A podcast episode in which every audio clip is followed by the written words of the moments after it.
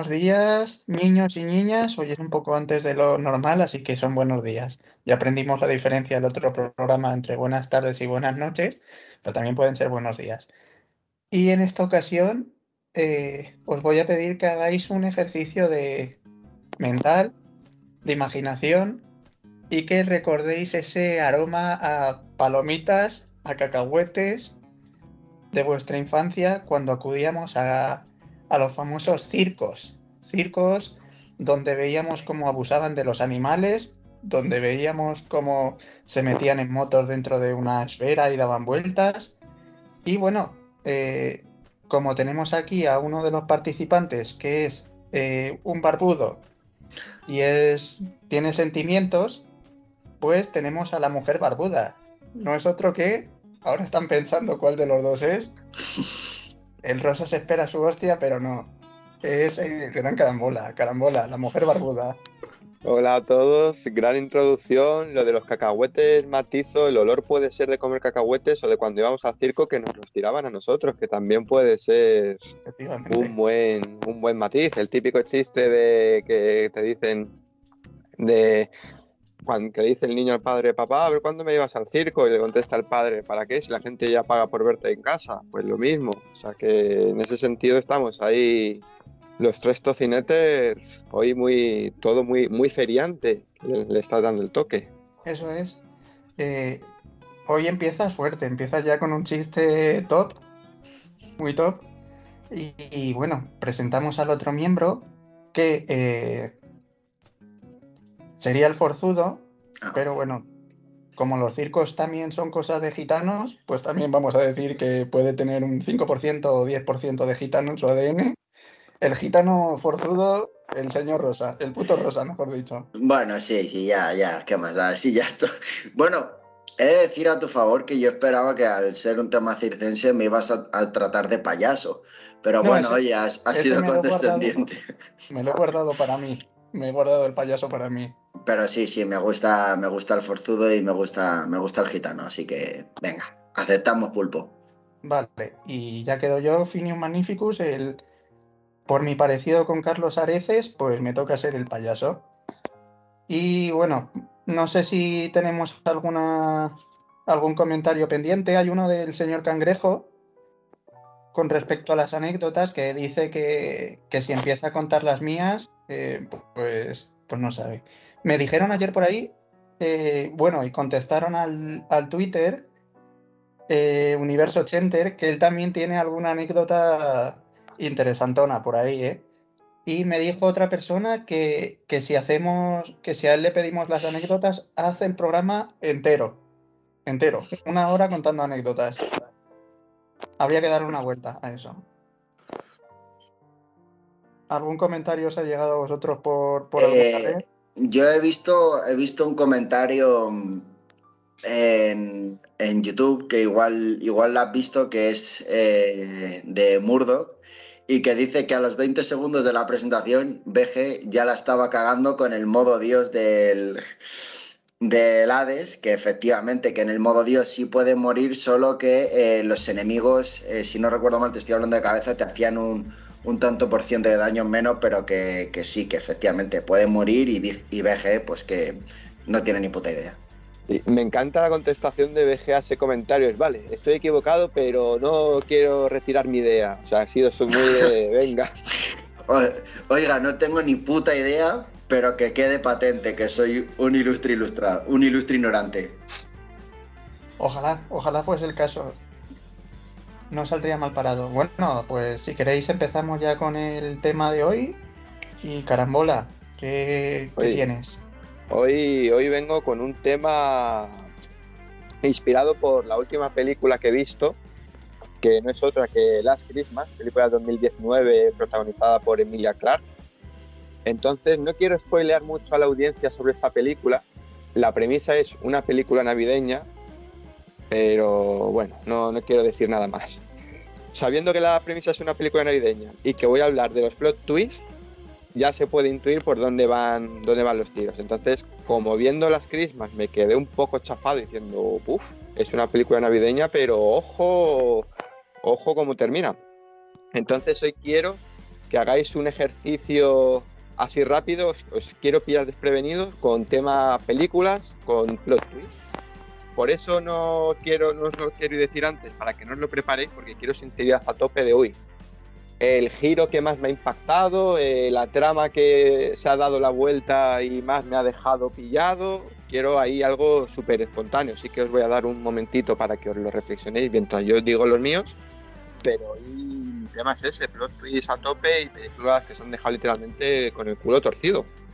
Porque no las veis venir que eso suele pasar, somos muy enterados y vamos aquí muy, muy de sabios, pero hay muchas películas que decimos, ostras, no la han jugado totalmente. Entonces empiezo yo con la que recuerdo de más pequeñito, que no es otra que el sexto sentido. Es la que, pues con 9, 10 años que fue cuando la vi, el primer plot twist que yo creo que tengo uso de razón, de que al final era Bruce Willis, como obviamente sabe todo el mundo, que estaba muerto. Y fue el primero así... Un momento, las spoileamos. Atención, decimos, atención, spoiler. Decimos que, en qué consiste el giro. Vale. O, es que a mí se me ocurre alguna, pero no sé si la habéis visto. Entonces, si la a habéis ver, visto vosotros, a ver, esto, si no, no. Podemos, podemos hacer el ejercicio de hablar de algo sin, sin hablar de eso, ¿sabes? Entonces, se puede hablar de qué película te, te dio el, eh, la impresión, pero no por qué te dio la impresión. Mm, Bueno, Estamos a... hablando en el marco ya de los plot twists, o sea, ya Vale. dentro. Sí, sí, de que algo va a pasar, sí, correcto. Venga, si- sin saber dónde termina el giro, vale. Pues nada, la, la primera que os digo es el sexto sentido. Luego otra que también. Esta es el plot twist consiste en que yo iba a ver una película de Disney, lo típico, vas a ver una película agradable, pasar un buen momento y tal, y hay un plot twist tremendo, que es eh, Un puente hacia Terabitia. Esa película a mí también me dejó bastante trastocado de, uff, pues eso, vas a ver una película Disney, no, no tienes ninguna pretensión, vas a pasártelo bien sin pensar mucho, y en esa película pasa algo a mitad de película que te deja te deja bastante bastante trillado. En ese sentido también van los tiros como la de Macaulay Culkin, la de My Girl. También es una película que en su día, siendo pequeño, fue como, uff, no, no, no lo, no lo entendía muy bien.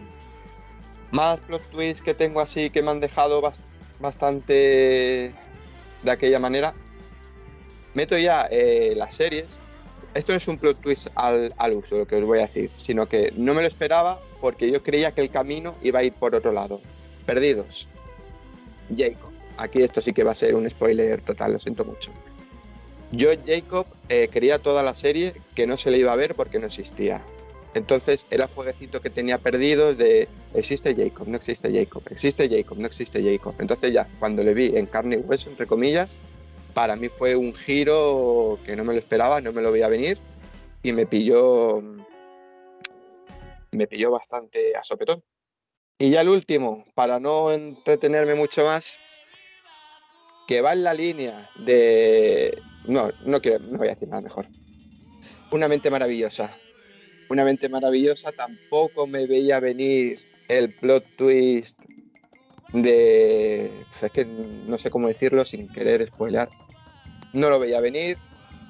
De un personaje que pasa con él algo que no te... Yo no me lo esperaba, a lo mejor sí que lo ves, luego obviamente la ves por segunda vez y ya te cuadra todo, pero la primera, la primera visión que tuve cuando la vi en su día, no me lo esperaba, me chocó muchísimo y me dejó también, como he dicho antes, con el culo torcido. Así que nada. Pero aquí este, concretamente hablando de este, eh, él no sé, no sé cómo se llama, Nash, no sé qué Nash, es el tío. Sí. Eh, es un personaje real. Y con una afección real. Entonces, no te voy a decir que el giro se venga a venir, porque no, no es así. Si no eres economista y muy de ese entorno, no tienes por qué conocer a este tío, pero digamos que si, si le conoces, puedes llegar a saber lo que va a pasar. Sí, es lo que he dicho. Te la ves la segunda vez, como en muchas películas que luego les encuentras sentidos en el segundo y tercer visionado, y dices, vale, es cierto, es como con Las Christmas. Las Christmas te la vuelves a ver y ya te cuadra. Sí que es verdad que el, el plot twist de Las Christmas, eh, yo la estuve viendo con mi novia y como a mí este tipo de películas me gustan bastante, desde bien principio de la película dije, me huele mal esto. Y al final pasa eso, pues con una mente maravillosa, si ya la ves un poquito más, más avispado, te puede, lo puedes intuir bastante. Es que en cuanto a giros de películas, hay dos tipos. Las películas que te van enseñando pistas durante toda la trama y que tú luego dices, ah, pues mira, eh, pues resulta que este no le ve nadie, solo le ve él, vale, al final está muerto. Tiene sentido. Como que me han enseñado pistas y luego hay otro tipo de películas que al final se sacan todo del culo y dices, pero bueno, ¿esto, esto qué es? Y bueno, la que has dicho, pues ejemplo del primer grupo. Vale, pues ahora dadle vosotros. ¿Quieres tú empezar, Rosa? Venga. Pues a ver, el, plot twist así que que más, más heavy se me viene a la cabeza, pero, pero por lo estúpido que me sentí después de todo eso fue Shatter Island. Eh, y no fue por el plot twist en sí, que, que yo dije, ah, tú me he quedado todo loco, no sé qué, tal. Es que luego esta película se la recomendé a, la parienta que la tengo aquí, que se está ya partiendo la caja. Y le dije, va, tú, esta película guapísima, no sé qué, pasa ahí una movida, tal. Y de repente está media película y dice, ¿a qué va a pasar esto? Y es en plan de, no me jodas tú. O sea, te has dado cuenta y yo soy un retrasado que me he dado cuenta a última hora. O sea, y me sentí tan, tan profundamente subnormal que, que desde ese día odio esa película. O sea, ya no la recomendaré nunca más porque me sentí estúpido o sea, yo no vi venir el plot twist por ninguna parte, pero debe ser que era demasiado evidente. Shatter Island es del grupo 1, es de las películas que te eh, va enseñando pistas de, que algo pasa, pero que sí que tiene... Yo tampoco me di cuenta la primera vez. Yo, no me, yo no me lo vi venir, ¿eh? Ojo. No, yo tampoco. Igual que con otras sí, con esa no. Por lo menos no soy tan, tan deficiente como yo me pensaba. No, no, no. Eh, vale, otro plot twist, así que se me puede ocurrir ahora mismo que es una película que de hecho la, revisioné ayer por infinita millón de veces, que es eh, ¿Quién engañó a Roger Rabbit? No entraré en el plot twist que es, pero bueno, hay un mini plot twist ahí al final de cuando se desenlaza la trama que te ayuda mm, a cerrar una parte de la historia. Ya creo que sabéis por dónde voy. Eh, eh, bueno, otra película que, que no me esperaba yo el plot twist fue Saw 1. Em, que esta yo creo que entraría, por ejemplo, en el grupo 2, porque, porque al final no te da ninguna pista de que eso vaya a pasar en el último frame de la película, literalmente. No, o sea, tú ves que no hay nada que te lo niegue tampoco, pero no te lo puedes imaginar, no, hay ninguna pista que pueda pasar. O sea, no, porque la primera escena es la llave colándose por, el, por el desagüe, que luego es la llave que ellos necesitaban para salir, que ahí ya te dicen, joder, menuda putada les acaba de pasar. Lo que no te esperas es que pase lo que, lo que pasa en los últimos dos minutos de película. Sí. Que eso me, a mí me voló la cabeza, a mí personalmente. Sí, sí, fue un buen giro, desde luego. Y luego hay una película que no creo que la hayáis visto, eh, que se llama, si no recuerdo mal, es Escalofrío, de Matthew McConaughey. ¿La has visto? Sí, que son niños. Igual, eh, eh, sí, pues es un, un, padre que es uno de estos rollo ultracatólicos que tiene dos hijos, la mujer se muere y tal, y son de estos que van siempre a misa y no sé qué y tal. Y de repente un día eh, ha tenido una revelación de que un ángel le ha hablado y le ha hecho hacer una lista de personas de que son demonios y tiene que ir eliminándolos. Entonces, uno de los hijos le cree ciegamente y el otro de los hijos eh, no. Entonces, mm, se pasan toda la película jugando con si el hombre está loco, tenía razón, pero es que luego aparte de eso hay el rizo del rizo, que da otro giro más. Y, para ser una película, además es de Matthew McConaughey, que yo. Mm, es que para ser de un actor tan conocido, yo creo que esa película es, es muy desconocida y para mi gusto está infravalorada. Sí, es de cuando, de la primera etapa de Matthew, cuando no era, cuando hacía pelis malas. eso es. Es- sí, cuando hacía la de Sáhara. con y todo esto, sí. por y aquella todo época. eso. Sí, sí, sí, exacto. Pero me parece, me parece una película bastante a tener en cuenta y es una película que para mi gusto creo que es bastante desconocida. Sí, está, chulo el, el giro. Con eso del doble giro me ha recordado una película eh, que se llama War eh, y es Jason Statham con Jet Li, creo que es. Y tiene giro contra giro y no sé si llega a dar un tercer giro. Que son, ellos dos son como espías. Bueno, los giros también en películas de espías, pues también son típicos de. eh, yo tenía la información como en Oceans, en Oceans 12, que hay un giro ahí al final, no sé si decir que es bueno o es muy lamentable, que son esos de toda la película no tiene sentido. Porque antes de empezar ha pasado algo que tú no has visto, no, no has tenido posibilidad de ver y, y te cambia todo. Como giro, como giro de película, a mí, y no lo habéis dicho, menos mal, el que más me ha... Sí, bueno. Es que creo que sé cuál vas a decir, pero es que esa película yo no la he visto, con lo cual no lo podía meter. Creo La que sé niebla. cuál vas a decir.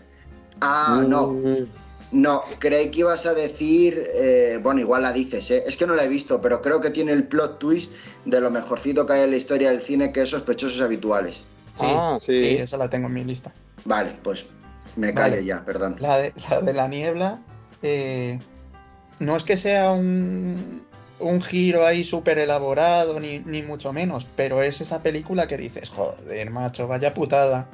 es lo único que puedes decir al final. De hecho, eh, en esa película, cuando vi el final, lo único que me salió a hacer es pegarme una carcajada de risa en plan de, es que lo que tú dices de, joder, tu menuda putada, ¿sabes? Es que, es que es una putada bien gorda lo que le acaba de pasar. Efectivamente.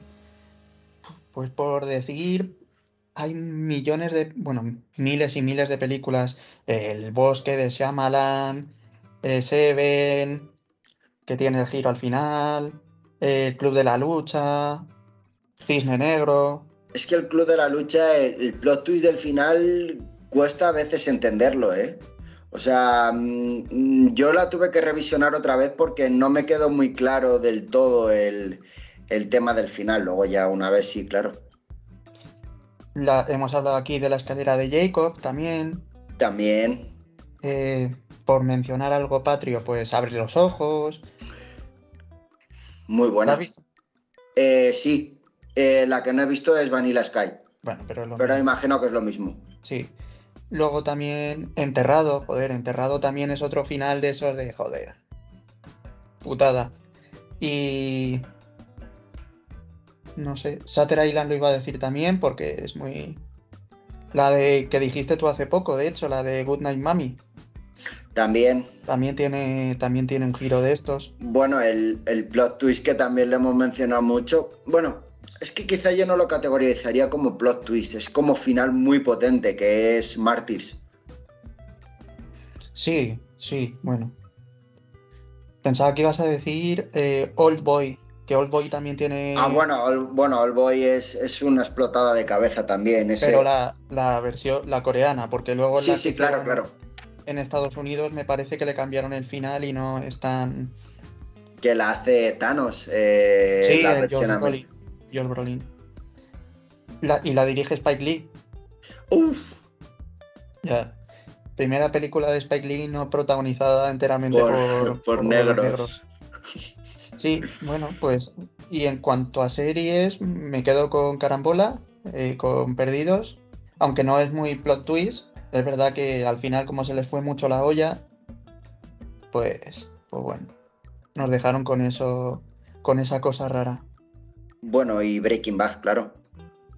Sí, yo, yo lo seguiré diciendo siempre. Con Breaking Bad no sé por qué metieron nazis ahí de repente. A ver, no, pero había muchos capítulos que parecía que iban a ir por un lado y cuando acababa el capítulo te cambiaban radicalmente el giro del capítulo, o sea, vamos, la dirección, entonces, ¿sabes? Eh, mm, había capítulos que empezaban de una manera y luego acababan de otra, ¿sabes? Que sí, que luego lo de los nazis fue un... Pues no sé, no sé en qué cojones estarían pensando, pero, pero no, no, no fue bueno, no fue bueno. ¿Se os ha ocurrido alguna otra mientras tanto? Venga, Mm, carambola, que sé que has visto una hace poquito, porque lo has publicado, de Ethan Hawke, que también, Ah, también tiene un giro. bueno, es que tiene un giro, como has dicho tú, que riza el rizo. Es un giro, doble giro, hacia atrás, voltereta mortal, sí, eh, predestinación. Y además, me gustó esa película porque según... ¿La, has vis- ¿la has visto, puto Rosa? No, Pues apúntatela, apúntatela porque... predestinación. Sí. Vale. tiene. Te va llevando por un camino que tú te crees más listo que la película y dices, ah, no, mira, está claro que esto va a ser esto. Y efectivamente es eso, pero luego te vuelve a dar otro giro. Está muy bien por ese sentido, porque te crees tú más listo que la película y no, la película al final te va a dar otra vuelta de tuerca para verte que te has estado colando. Y ya, es verdad que ya de por sí la premisa del tema es un poco spoiler porque ya vas a ir pensando en voy a ir buscando a ver si algo me, me da pistas acerca de la película. No hemos mencionado, antes de acabar, quiero Psicosis y eh, ¿Qué fue de Baby Jane? Que es de mis películas clásicas favoritas, que tiene un giro también estupendo y un final brutal. Bueno, y un segundito. Y manda Sí. cojones que tenga que ser yo el que venga a decir mm, Tenet, por ejemplo, alguna de Nolan. Porque Tenet también tiene un buen plot twist ahí que. ¿Qué tal? Sí, pero es que como las de Nolan, como que... Como Claro, al te- final, al final, bueno, Interestelar también pega ahí un rollo medio plot twist al final y todo, ¿sabes? Sí, pero es que en esas como que te va dejando pistas y como que es todo medio científico y... Hombre, en Memento ahí sí que el, el- Sí, Memento sí, Memento sí tiene un plot twist. Pero la de la de Tenet, como, como al final no dice, ¿y eso por qué pasó? Lo hizo un mago. No, no Lo, lo bueno de Tenet es que la peña se, empie- se empieza a flipar, va, porque esto es por la teoría de cuerdas, no sé qué y tal. Pero como en realidad nadie va a saber demostrarlo porque nadie tiene ni puta idea sobre astrofísica, ni de leyes cuánticas, ni nada, pues te lo tienes que creer. con Interestelar a mí me pasó un poco, no es comparable, pero con la niebla. De decir, jolín, he estado aquí viendo dos horas y pico de película para que al final pase esto. Sí, es verdad que al final todo el rollo ese del amor a mí, Interstellar, Eh, por es la que menos me gusta de él, por eso. Porque te llega con la plasta del amor, no sé qué. la gravedad, sí. Con los Claro. libritos, aunque el viaje a través del agujero negro mola un huevo y, y verlo puesto de, de cualquier sustancia tiene que ser una pasada, pero no, no, Interstellar a mí no me, no me convence. Es verdad que el viaje que te lleva toda la película, pues bueno, pues mola, está bien hecho, pero, pero con ese mensaje del amor, el amor no vale para nada. No vale para nada. Bueno, ¿y pasamos al siguiente tema o tenéis más que decir? Yo por mí estoy hecho ya. También. Vale. Pues primer domingo de mes, ya sabéis lo que toca. Recomendaciones. Capitán Bacon, con Phineas al timón del programa. Las tres de los tres. Espero que tengáis cosas preparadas, que hayáis visto cosas buenas este mes. Bueno. Estás listo en alto. Venga, carambola, empezamos. A ver qué nos traes. Empezamos, pues yo he visto cosas buenas, he comido cosas buenas también, que voy a meter sección, una recomendación culinaria. Entonces voy a empezar con las recomendaciones que hago siempre. Lo primero, una serie. Esta serie llego un poco tarde con ella porque es una serie de 2016. Es American Crime History OJ Simpson. Entonces, para que seáis un poquito perspicaces, va sobre el juicio de OJ Simpson. Eh, los que no sepáis nada de cultura popular americana, es un exjugador de fútbol americano que le inculpan del asesinato de su exmujer y del amante o novio que tiene la exmujer en ese, en ese momento. Entonces, es una serie que a mí particularmente me ha gustado mucho. Bueno, es del creador de las de American Horror Story, de, de Ryan Murphy. Y el reparto está. Sí, Eso, eso quería decir, que, que me acuerdo de ella porque en el reparto el abogado es el de Friends.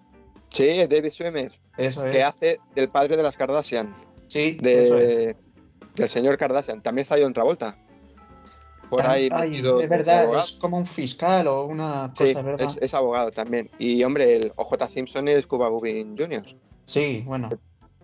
también se las trae. Entonces, eh, a mí es una serie que me ha impactado porque me ha gustado bastante. Lo primero porque me ha enganchado muchísimo. Tiene unos personajes súper magnéticos, que es lo que dice Phineas, con David Swimmer que te hace de Kardashian, tienes a John Travolta, tienes a Cuba, o sea que es, te, te atrae bastante. A mí me ha atraído bastante y los personajes, pues sí, súper magnéticos y como muy eléctricos, decir, venga, quiero seguirlo viendo. O sea que no me esperaba que me atrapara tanto de verme dos, tres, cuatro capítulos seguidos cuando a mí en las series es algo que no me gusta. A mí me gusta como mucho dos capítulos, pero digerirlos, porque si no luego no me acuerdo, no me acuerdo de nada.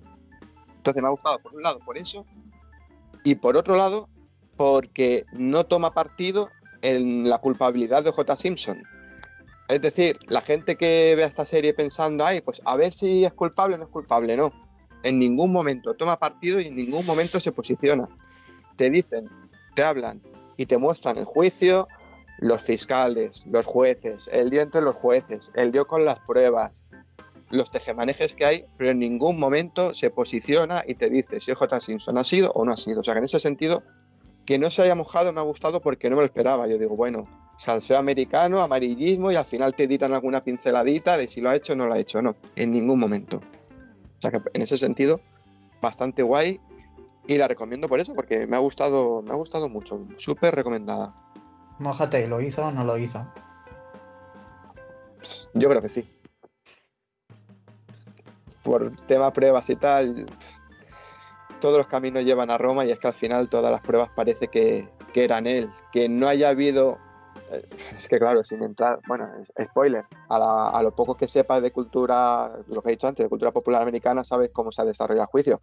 El problema que tuvo ese juicio es que la gente que, que encontró esas pruebas, esos detectives, tenían un pasado racista brutal y ya con eso se contaminó muchísimo y se les quitó validez a esas pruebas, porque como el señor que las ha encontrado es racista, tiene un historial tremendo contra los negros, pues ya no, no vale tanto. Entonces ahí se defendió, con eso se defendió bastante a OJ Simpson.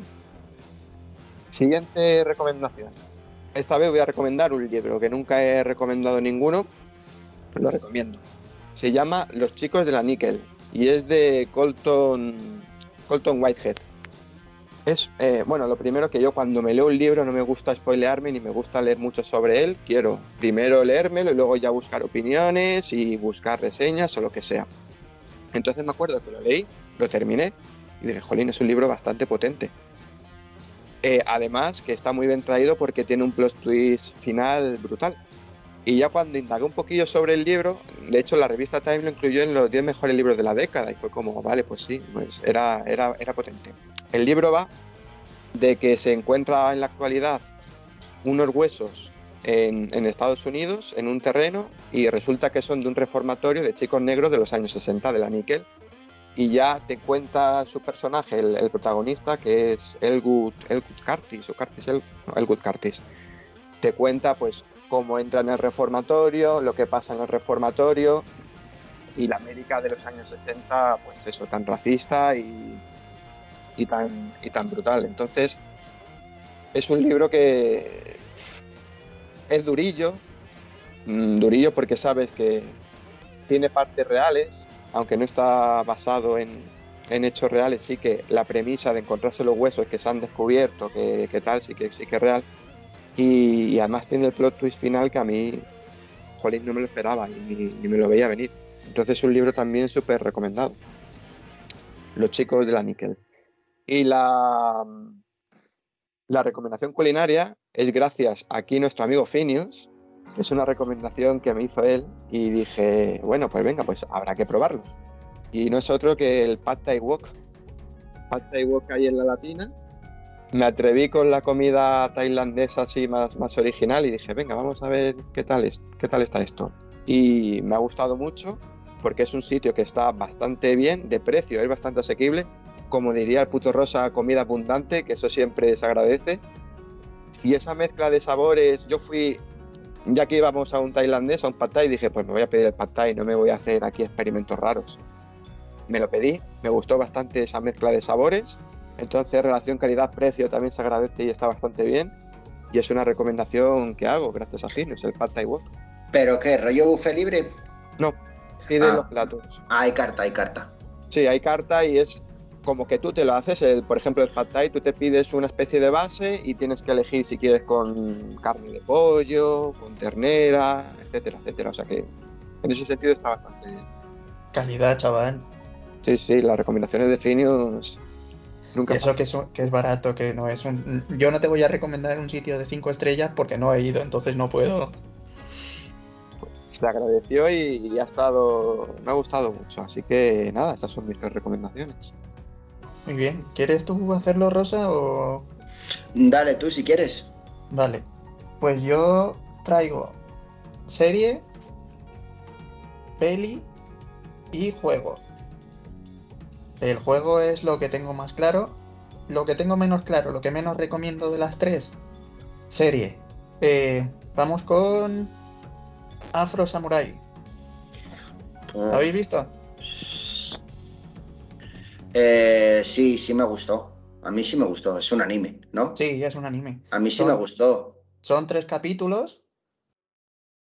Y bueno, primero lo recomiendo por... Tiene, tiene, se- tiene secuela, tiene después. ¿Es el que le dobla a Samuel L. Jackson, Sí, puede ese ser? Ese sí. Lo recomiendo ¿por qué? Porque para anime, pues tres capítulos te lo ves en una tarde sin problema. La historia también es sencillita. Es una historia de venganza. Hay dos, dos cintas. La cinta número uno, que se la pone el samurái top del mundo, y solo puede ir a matarle el que lleve la cinta número dos. Que el que el samurái que la lleve todos los samuráis pueden luchar contra él y quitarle la cinta. Es decir, el uno solo lucha con el 2 y el 2 lucha contra todo el mundo.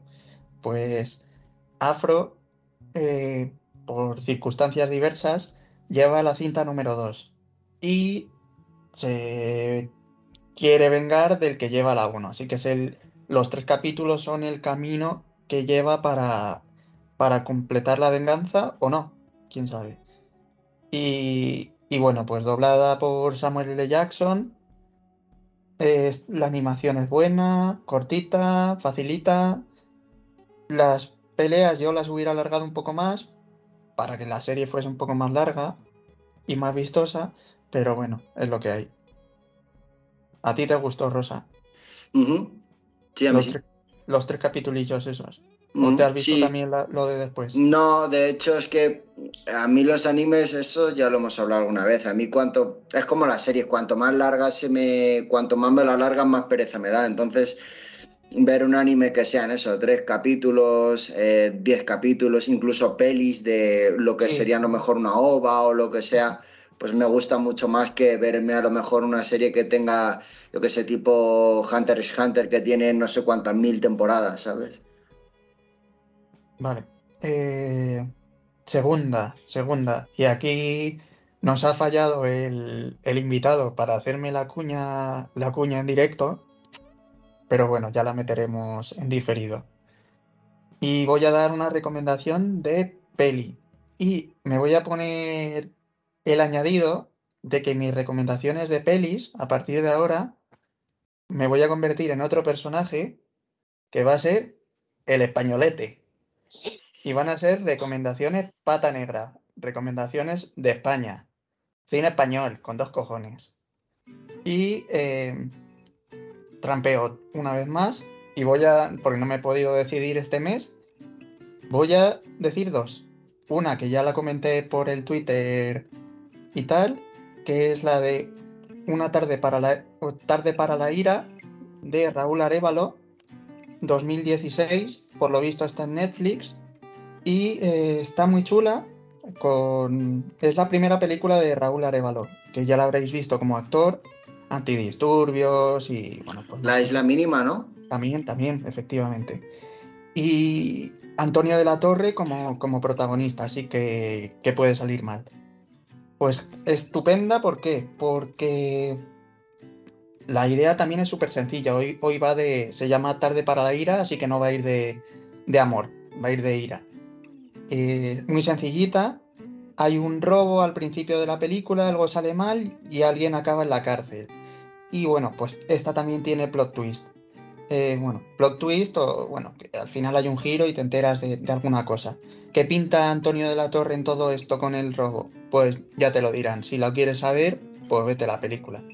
Eh, tiene muy buena atmósfera, tiene buenas actuaciones, es española, que siempre le da un añadido, y, no es larga, es una hora y media, así que, así que muy bien. Una tarde que, que quieras echarle un vistazo, te la ves fácilmente.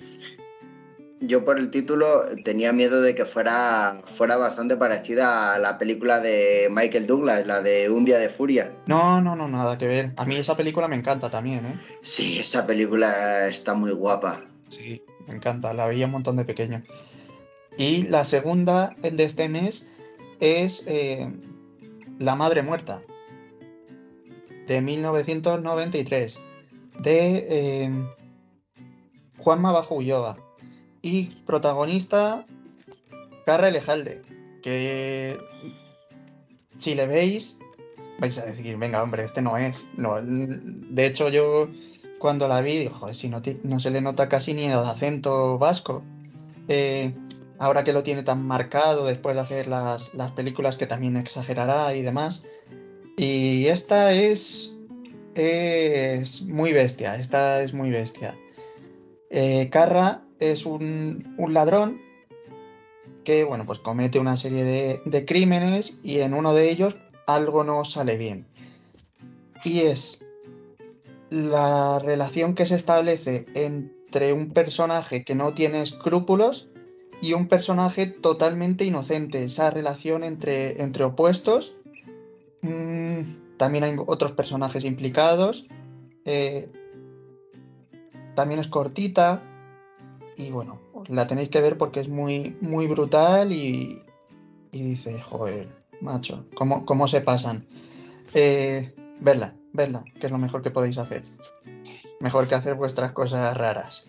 Y lo último, el mes pasado recomendé un juego de, de Rockstar, el Noir, y este mes, para no cambiar la, la tónica, pues recomiendo otro.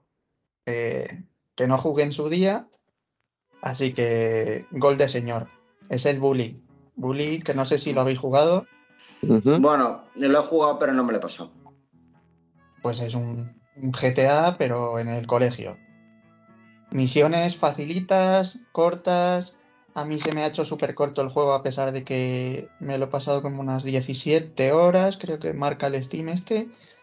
Y, y bueno, pues ya sabéis, los de Rockstar metiéndole hay humor a las misiones los personajes, la cocinera, los profesores que son todos unos personajes alcohólicos, drogadictos, la cocinera que hace pues lo que te esperas de la cocinera de tu colegio, que escupa la sopa, que vomite, que un desfase. El Santa Claus ese que es un que es un vagabundo borracho, te manda misiones. Tú te tienes que relacionar con los distintos grupos del, del colegio, hacerte amigo de los frikis, de los empollones, de los pijos, de los malotes.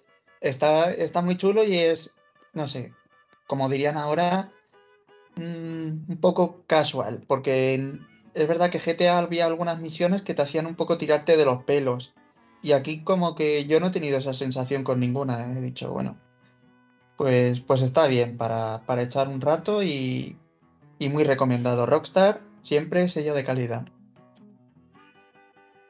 Oye, hago un inciso, ya que has dicho a Carra, es que se me ha, me ha venido a la mente, por el tema de los plot twists, los cronocrímenes. Ostras, es verdad, qué buena. Y también es pata negra. También, también. Este era el, ¿cómo se llamaba? El... Nacho Vigalondo. Nacho Vigalondo, eso es. El de los cortos. Uh -huh. Venga, Rosa, ya que te animas. Buah, pues bueno, venga, va. Eh, traigo aplicación, videojuego y peli. Eh, vale. En el que más dudoso he estado ha sido en el de peli porque es que lo, lo que he visto no, no sería digno de, de recomendación porque no me, no me, han causado así que digo, uh, qué buena, qué buena es. Joder, Entonces... pues empezamos bien. Si es una sección de recomendar y lo recomendamos sin ganas. No, pero voy a, voy, a voy a hacer como tú unas trampillas. Y voy a recomendar una peli que yo ya había visto, que me topé con ella por casualidad en la, en la televisión ordinaria, por así decirlo. Pata Negra, tesis. Bueno. Vale, o sea, porque es que he visto diferentes películas, tal, y... A ver, es que he visto una, por ejemplo, que sí que, bueno, que no está mal, que es de Seon Sono, que es un director japonés, si no recuerdo mal, que se llama Why Do You Play in Hell? ¿Por qué no jugamos en el infierno? Y es que, bueno, es una película japonesa muy, muy rollo Takeshi Kitano. O sea, es un, son dos mafiosos y uno de ellos tiene una hija que es actriz, pero el, capo de, de, la, de la otra banda mafiosa está enamorada de esa chica, está enamorada de esa chica y luego quieren rodar una película juntos. Bueno, es como mucho humor y mucho gore. Pero claro, es una película que, que bueno, pues que no, no es para todos los públicos, vaya, porque te tiene que gustar mucho ese tipo de género de cine para, para qué tal. Luego he visto también otra que, bueno, que no está mal, que es La Zona Muerta de, de Stephen King, ¿vale? No está mal, tiene ahí un medio plot twist, pero lo más reseñable, además es justo al principio de, de la película. El protagonista es Christopher Walken. Y al principio de la película él es profesor y sale recitando el poema de Poe del Cuervo. Y a los alumnos cuando acaba la clase, lo típico de la película americana, cuando suena el timbre, dice, eh chicos, deberes para mañana, no sé qué, tal. Dice, para mañana os tenéis que leer El jinete sin cabeza. Entonces, me moló, claro, obviamente no tenía relación ninguna porque la película de la zona muerta es súper antigua, pero me hizo gracia pensar en que él iba a ser el que iba a dar vida al jinete sin cabeza en Sleepy Hollow en la peli de Tim Burton. Y nada, pues así como tal, y bueno, vi, me encontré con Tesis en un canal que, yo no sé si, si, se, si se pillará por barrios incluso, que echan mogollón de películas españolas y bueno, vi Tesis, Está Eduardo Noriega muy jovencito. Eh, quizá por ser de las primeras películas no brilla la interpretación. Eduardo Noriega no brilla casi nunca, la verdad. Bueno, hay gente que sí que le gusta, ¿eh? y, con la madurez sí que se le ha ido notando una mejoría. A mí Noriega... de hecho, en abre, abre, los ojos es Noriega también. Sí, es Noriega. Y no hace mal papel. A mí es que Noriega no me convence nada. Bueno. Y, pero por ejemplo está Fele Martínez, que, mm, sí, que sí que hace muy buen papel. Sí. Y nada, bueno, pues Tesis, película con la que debutó Amenábar. Y, y nada, por ser una peli debut, la verdad que me parece que es bastante, bastante redonda. Sí. Porque también me vi el otro día la peli con la que debutó Alex de la Iglesia, que es Acción Mutante, que también sale el bono de Carra, y me pareció bastante mediocre. a mí me encanta Acción Mutante. Te, te, encanta Acción Mutante y es que me esperaba otra cosa, macho. Me esperaba algo más tirando al, al, Día de la Bestia y fue más, mucho más underground de lo que yo me esperaba, ¿sabes? Cuando sale de la tarta ahí eh, con la canción de Karina, la, la, que montan ahí. Sí. Es verdad que luego en la parte final de la película, cuando ya están ahí en el espacio y demás, pues... Claro, se hace, Claro, y bueno, Resines hace un, papel muy guapo, pero, pero pensé que era más tirando al Día de la Bestia, a la comunidad, que a, que algo tan underground. Y aparte, me cuesta ver a Resines en un papel tan underground como el, como el que hace en esa película, porque bueno, Resines no deja de ser un actor de renombre de este país. Sí, además, eh, banda sonora de, de Acción Mutante, Defcon 2. Exactamente, justo. O sea que muy bien. Que ahora vamos a hilar Defcon 2, etcétera, etcétera, con mi siguiente tema. Pero eso ya lo dejo ahí en el impasse. Eh, aplicación, eh, vale, eh, la aplicación se llama Filmin, es una plataforma de, de vídeo, pues Video on Demand me parece que se llama, el tipo de plataforma que es, pues tipo Netflix, Amazon Prime. Eh, es una plataforma que tiene, está basada sobre todo en el cine, además es producto patrio, es española esa aplicación, no es una plataforma americana. Eh, y bueno, está basado sobre todo en el, en el cine, cine clásico, digamos. O sea, hay mucho catálogo, o sea, hay eh, infinito más catálogo que en Netflix, que tampoco es muy difícil porque Netflix se está centrando cada vez más en las series. Hay mucho más catálogo que en Amazon Prime. eh, y películas que a lo mejor de normal pues costaría, costaría encontrar una plataforma así una que se me venga a la cabeza que tengo pendiente y es una que yo creo que en las plataformas no ha estado ni estará, que es la, la de La Noche del Cazador, por ponerte un ejemplo. Mm. Que es la típica del, del actor con los nudillos tatuados de Love and Hate. Buenísima esa película. Es muy buena. Buenísima. La De- tengo. Ujú. Di, di, di. No, no, que, que iba a decir que ya he utilizado la frase antes, pero de mis clásicos favoritos. Vale, porque también, por ejemplo, vi el otro día en esta plataforma el fotógrafo del pánico, que también se suponía que era una... A mí no me terminó de gustar, también es una película antigua con un ritmo muy lento, quizá para mi gusto, pero, pero me refiero, está también en ese, en ese, en ese eh, orden. También hay una que me recomendó mi padre, pero que me dijo que eran cuatro, casi cuatro horas de película y no me atrevo a ver, que es eh, La caza de Christopher Walken, Robert De Niro y no sé quién más, que mi Sí, padre... el- sí, El del Padrino, el, uno de los... ¿Cómo se llama ese actor? Que además es... que murió, murió de hecho. Eh, John Cazale se llama, John Cazale, ni idea. eh, uno de los hijos del Padrino. Bueno, me refiero que, que va un poco en ese rollo, ¿no? O sea, que puedes encontrar pelis que a lo mejor en Amazon o en, o en Netflix no encontrarías. ¿Vale? De hecho, incluso no te hace falta el estar suscrito, sino que tú puedes alquilar una película por 3,90 creo que es y demás, pero bueno, al fin y al cabo te sale más a cuenta pagar una suscripción mensual o anual, eh, porque en cuanto que alquiles dos o tres películas, pues ya, ya has hecho el cupo. Eh, la aplicación va bien porque se pueden incluso hacer listas de qué ver después o listas, yo que sé, extremas o lo que te guste, como me gusta a mí.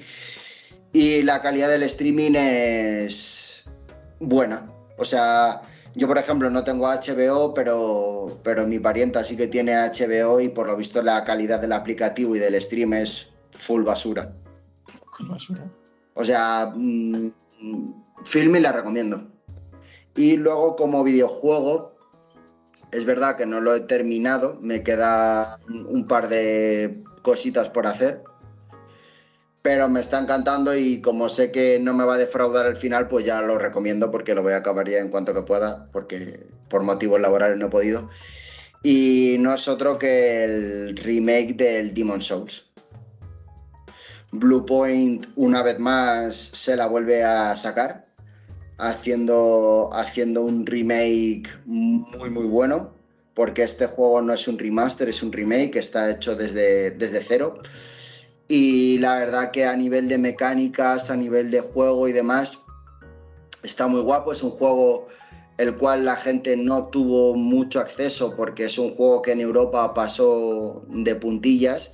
Ya cuando pegó fuerte la fiebre de los Souls fue ya con el primer Dark Souls. Y cuando ya la gente quiso rejugar a este juego era difícil encontrarlo ya para las ciertas plataformas y demás.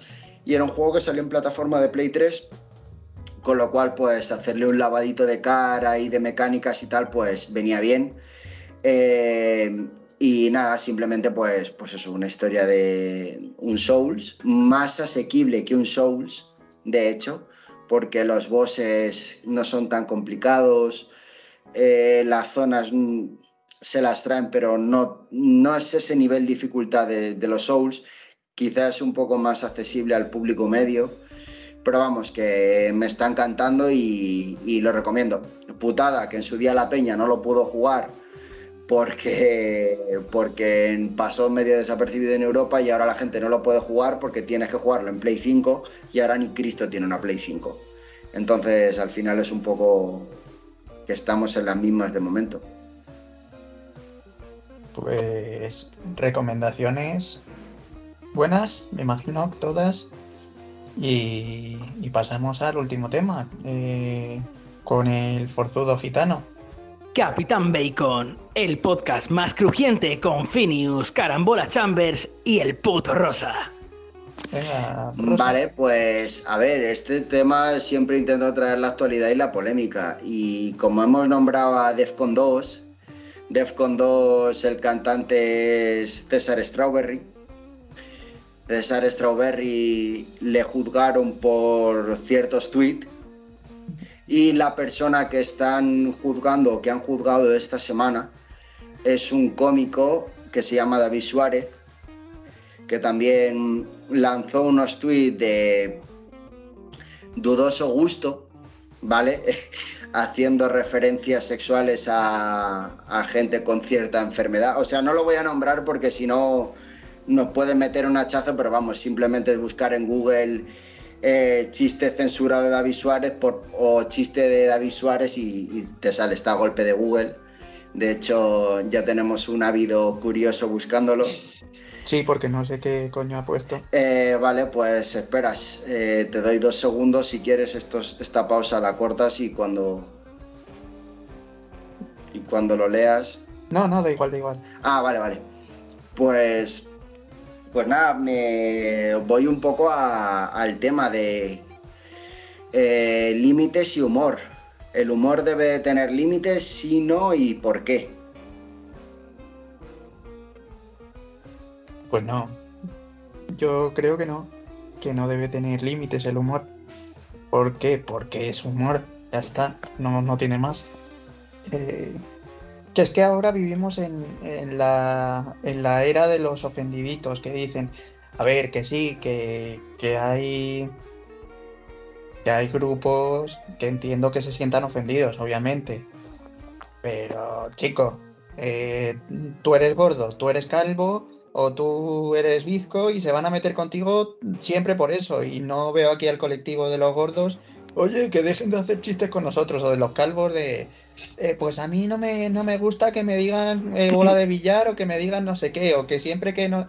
Venga, es que también hay demasiada...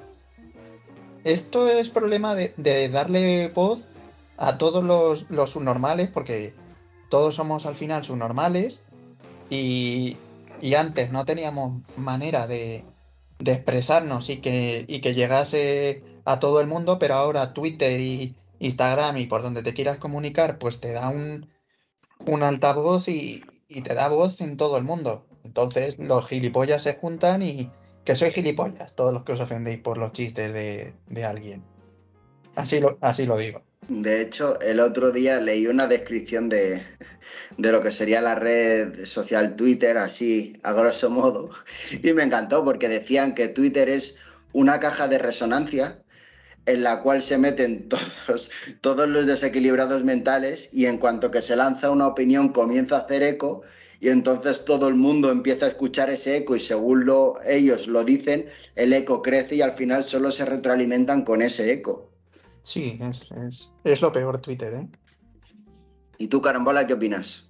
Estoy con Phineas, que estamos en una generación de cristal y yo lo amplío. Yo creo que ni en el humor ni en la ficción debería haber límites, porque ya también estamos en un punto que tanto en el humor como el, el David Suárez este se están imponiendo unos límites que yo creo que no son necesarios, y en la ficción tampoco, que en la ficción hay mucha gente ya ofendida con que a lo mejor el malo de una película es de tal colectivo o el, el, caso que se me viene más a la mente hablando de este tema, con, con el Assassin's Creed Valhalla, eh, hay un mal en una misión que también como que tiene una discapacidad o algo. O está loco, algo le pasa a ese personaje. Entonces Ubisoft lo tuvo que corregir de toda la gente que se sintió ofendida y es como, jolín, que sigue siendo ficción. Que no quieren decir que todo mmm, toda la gente igual sea mala o pues con, con el humor creo que pasa igual que al fin y al cabo es humor, es ficción, no, no entiendo eso, esos límites porque es que si no entonces no se va a poder hablar ni hacer humor de nada, ni se van a poder escribir historias, ni se va a poder hacer nada en un, en un futuro próximo. Fíjate que lo que acabas de decir, por ejemplo, con, con Far Cry 5 creo que es el que ha salido, o el 4, no, no sigo, El o el 6. 6, El 6. que sale Giancarlo Espósito de, de villano, eh, es, bueno, interpreta a un villano que es latino, y la gente eh, estuvo en contra de, que Giancarlo lo, lo, hiciese porque él no es latino de verdad. Que es como, tío, es una interpretación, ¿sabes? Tú te das cuenta de que cuando disparan a una persona en una película y le matan, no está muerto de verdad. ¿Por qué no ha interpretado al muerto muerto de verdad? Bueno, eso ah, con Alex Baldwin no se puede decir, ¿eh? Ya, pero eso no sale. eso no Cuidado, ¿eh? O con, o con Brandon Lee. Cuidado, ¿eh? Las afirmaciones que lanzamos. Pero eso no, no está captado en cámara, quiero decir. Eh... Joder, yo vi a ese tío cómo le mataban en otra película y aquí está vivo. Está... que Me están engañando. Pues sí, tío, así es el cine, que igual un chino puede interpretar a uno que es europeo. Como en las crismas. También, bueno, y hablando también de videojuegos, es que me viene el ejemplo perfecto con Resident Evil 4, que los malos somos supuestamente españoles, nosotros nos los tomamos a cachondeo y es que es verdad, es que al final te lo tienes que tomar a risa. Nos tenemos que ofender porque se nos a los españoles supuestamente se nos hace así, pues. Bueno, es que no es que no lo hacen aposta, es que si tú a un estadounidense le preguntas dónde está España, te dirá que es México o debajo de México. Entonces, no es un tema de ridiculizar a un español, sino es un tema de incultura, más bien, creo yo. Sí, pero no sé. Que no bueno, es como a ti si te dicen, eh, si tú en el mapa Camboya, por ejemplo. Pues por ahí, al lado de, de India, tío. Abajo a la derecha al fondo a la izquierda. A ver, eh, yo creo, obviamente al humor, no, tanto ni al humor como a la ficción se le pueden poner límites, obviamente. Porque al final, si no sabemos diferenciar, o sea, ya no es por ofender, es que si no sabemos diferenciar la línea de qué es ficción o qué es humor, a, lo que es la realidad, por así decirlo, pues entonces el problema es, grave, ¿no? Porque ya no sabes distinguir qué es verdad y qué no lo es. Em, eh, también te digo que hay veces que, que, el humor es muy burdo, va muy, muy justito, ¿sabes? Y otras veces que incluso se utiliza el humor como pantalla para decir auténticas barbaridades. Es como, como si yo ahora digo, eh, Finius, me cago en tu puta madre, ah, no, que es coña, ese humor, no te lo tomes mal. Y es como, no, tío, ¿sabes? Entonces, es como que, también te digo, hay, hay cómicos que no tienen ni puta gracia y como no tienen ni puta gracia, van a lo, a lo grosero. Y, de, y ya hay gente que simplemente creo que utiliza el humor como, como vehículo para atacar a otras personas. A ver, también es verdad que acabo, he leído el tweet y es verdad que también esta misma broma se la podía hacer, pues yo qué sé, a, a, un colectivo. Es que no me gusta que se metan con, con el débil, o sea, métete con alguien que. Métete con los moteros, métete con los con lo. yo qué sé, con la peña de, sectas. Métete con. Pero no, es como siempre a, la persona que tiene una deficiencia. Bueno, en este caso no es una deficiencia, es un exceso. pero. Pero bueno. Eh, no, límites al humor no. Eh, además, eh, bueno, por, por, intentar meter aquí un poco de rellenuto, Em, me parece muy, muy así también, o me llama la atención que, por ejemplo, a este chico le, intenten empurar o empuran al, a César Strawberry o al, o al propio Baltoni, que ese, que bueno, ese ni era un humorista ni nada, o sea, me refiero, van a empurar al débil, entre comillas, o al pringadete de turno que se ha hecho gracioso. Y luego, por ejemplo, tú ves una serie como, como Aida, o la que se avecina y que ves a, al Mauricio Colmenero, que si llamando Machu Picchu, que si llamando mono, que si, que, bueno, barbaridades de insultos a, al camarero, que, bueno, que ni siquiera el actor era sudamericano, el actor es, es de lavapiel, lo que pasa es que tiene, tiene rasgos sudamericanos. Entonces, ¿por qué contra unos sí cargan y, por ejemplo, contra esa serie no ha salido nunca, o contra la que se avecina nunca ha salido un grupo de de afectados por la que se avecina o por AIDA y les han ido, les han llevado a juicio les han pegado un palazo. Porque lo que comenta Carambola, también eh, aquí no hay quien viva, empezó en 2004 yo creo, ¿no? Por ahí. hace casi, bueno, ser 20 años dentro de, de poco. Antes no era, y tampoco hace tanto tiempo, que esto de la gente tan sensible viene de, de poquitos años. Te ha ido subiendo, subiendo, subiendo y ahora es todo, todo ofendes a alguien y tiene que ser todo cuotas. Tiene que haber un chino, tiene que haber un negro, tiene que haber un sudamericano, tiene que haber un, un bueno, pues de- multirracial, multi todo. Y, y bueno, pues tiene sus cosas y tiene cosas que no. Y ya estaría, ¿no? Exacto. Has o sea, te has quedado redondo con lo que acabas de decir, ¿eh? Sí, sí, sí. Así, así lo pienso. Que es que para, para algunas. Para algunas producciones, pues sí, pero es que hay otras que no. Que es que no, que es que no. Que esté implementado así no tiene por qué ser. O sea, hay algunos sitios donde sí que está justificado, pero hay otros que no. Que te obliguen simplemente porque la sociedad te lo está exigiendo. No creo que, que haya que hacerlo. Si el guion lo requiere y, y el personaje está, está justificado que sea así, vale, adelante, pero es que no, no, que no. Sí, bueno, es que hemos llegado al límite de que había. A ver, estoy a hablar de cabeza y a lo mejor me estoy metiendo un triplazo. Que había una actriz eh, conocida en Estados Unidos que, que una vez dobló a un personaje que era afroamericano o algo así, puede ser, y al final se la, han se la tiraron al cuello y acabó pidiendo perdón por hacer un doblaje de una persona que no fuese afroamericana, algo así. Sí, sí, me suena la historia. Ese caso en concreto, vale, me parece estupendo, a pesar de que a esa persona no se la va a ver nunca y lo que importa es la voz, pero bueno, vamos a aceptar pulpo por animal de compañía. Que a un personaje de dibujo negro le tenga que doblar un negro, venga, vamos a decir que sí. Pero bueno, básicamente tiene que ser lo que, lo que la productora, que es la que pone el dinero, elija. ¿Pones tú el dinero, su normal? Pues entonces cállate la boca. Así de fácil. Si ponen el dinero, ellos eligen a quién ponen. Si es que no tiene más, es una empresa privada y no le puedes decir nada. Si es que no sé qué problema hay. Bueno, ¿y tú, Carambola, qué opinas? Que te- tenemos ahí de convidado de piedra. Que al final es lo que decís, el tema es el dinero, como, como en todo. No te vas a meter con una superproducción, como lo que habéis dicho de la que se avecina o aquí no hay quien viva, porque obviamente no te vas a meter contra Mediaset, no te vas a meter contra ciertos grupos. Y ahora lo mismo con las series y con los, con los doblajes.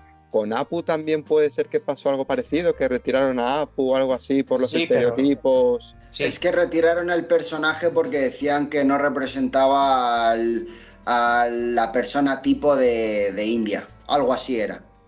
Claro, es que es lo mismo, ¿vale? No representa a la persona tipo, pero es que no tiene por qué representar. Sigue siendo una serie de dibujos animados, no tiene por qué representar a la persona tipo. Puede De- ser. De hecho, es una sátira, de hecho, es una Claro. sátira de la sociedad americana. O sea, yo no veo a un americano quejándose porque Homer Simpson es una sátira de un, usuario, de un americano medio. Claro, es que, que es- al final son estereotipos. Que sean más burdos, tengan más gracia, tengan menos gracia. Pues bueno, es como si a nosotros nos representan con lo de los toreros, con el flamenco y con tal. Pues vale, pues se escapa al humor y tal, pero no nos vamos a sentir. Yo por lo menos no me siento ofendido porque al final todo también viene por lo que ha- has dicho tú, puto Rosa, antes, del tema de la incultura, todo deriva también de eso. Entonces, ¿me voy a sentir ofendido por ello? Pues, pues no, no, no es algo que diga, ay, tienen que retirar de esta película, la tienen que cancelar o tienen que hacer tal. No, porque al final lo que manda es el dinero y lo que manda es la incultura, desgraciadamente. Pero ¿sabes por qué no te ofendes? Ni tú tampoco, porque sois los dos unos putos blancos, caucásicos, machos, opresores de mierda y que todos lo han dado gratis en la vida y, y os sentís con derecho de aplastar a los demás. Totalmente, no somos de ninguna minoría. Es que, pero al final es un poco eso, tío. O sea, es co- además, eh, me hace gracia, tío, porque a ver, yo no pienso que, o sea, yo sí, eh, como bien ha dicho Finius, nosotros formamos parte del- de lo que suele ser la, la mayoría, o sea, somos personas blancas, tal, no sé qué. Si fuéramos de a lo mejor de algún colectivo minoritario, a lo mejor nuestra visión cambiaba, pero yo no sé si hasta el punto, por ejemplo, de querer incluir a una persona negra, por ejemplo, si nosotros formásemos parte del colectivo negro, en una superproducción de Netflix, por ejemplo, o si nosotros tuviéramos algún familiar enfermo de, con alguna enfermedad y algún cómico hiciera una afecta, un chiste, ir hacia, ir hacia él, porque además, no sé, eh, yo he visto incluso que esto me resulta muy, muy llamativo,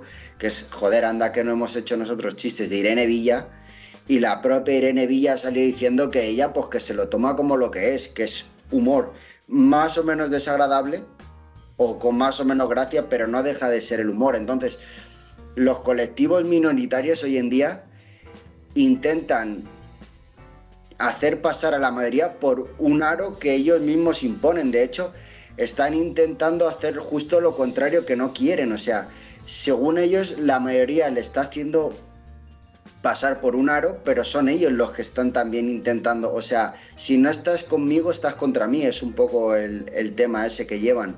Y no mola, tío. O sea, porque no, no, lo sé, al final es como que es todo como muy guerra, tío, y al final nos vemos afectados todos. Sí, sí. Y, y que desde Capitán Bacon no estamos en contra de ninguna minoría, que quede claro. Si somos feministas, somos, somos negros y somos asiáticos. Somos muy inclusivos. Sí, de, hecho, de hecho, nosotros tenemos cierto retraso mental, porque si no, no estaríamos haciendo esto. Efectivamente. Que eso de, de incluir distintos colectivos, entiendo que la funcionalidad es dar visibilidad al colectivo y, y que la raza negra y la raza la que sea esté representada en las películas y tú veas ahí como que vale, pero que, que es que no, que es que en un producto que, que igual no es necesario que haya un personaje negro, por decir algo, puede ser asiático, puede ser lo que sea, no es necesario, no es necesario.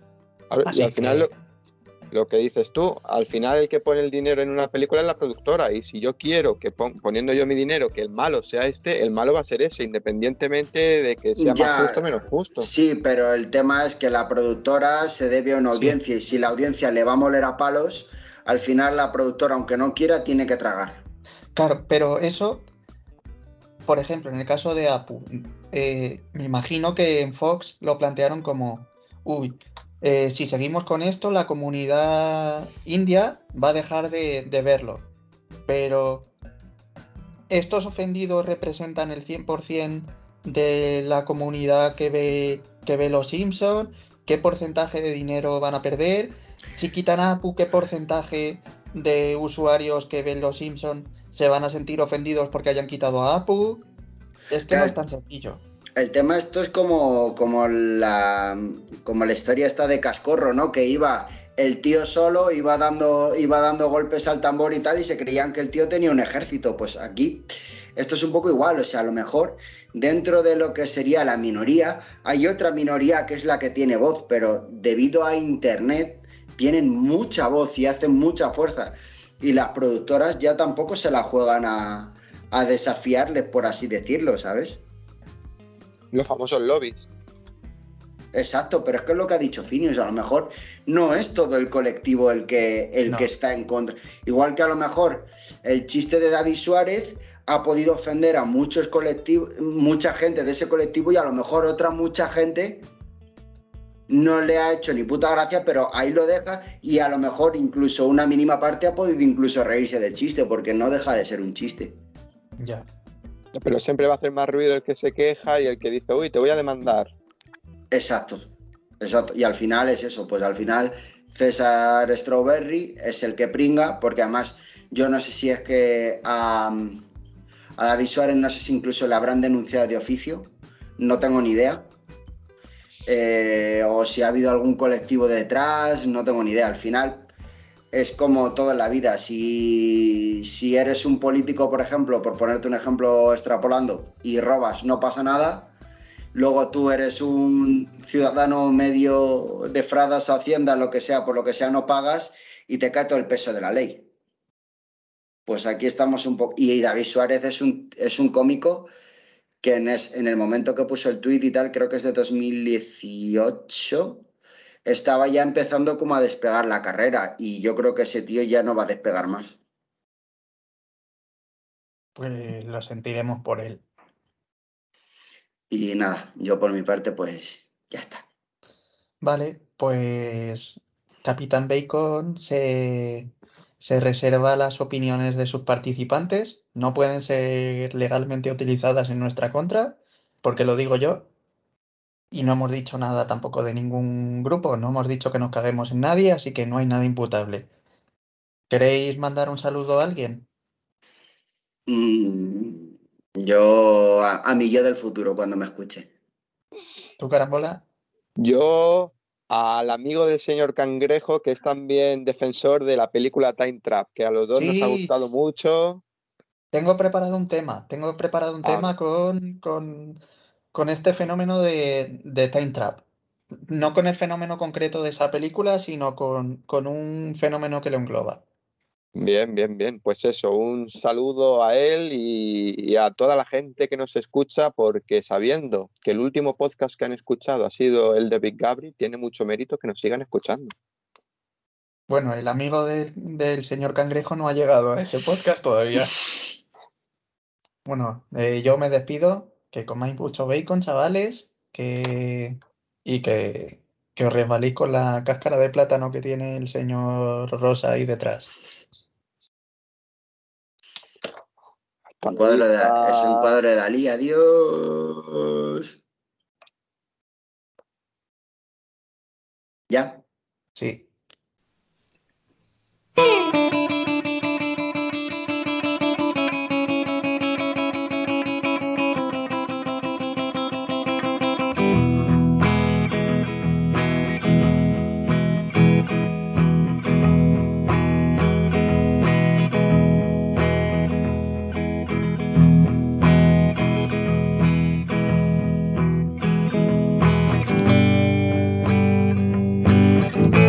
¿Te gusta el bacon a tocineta?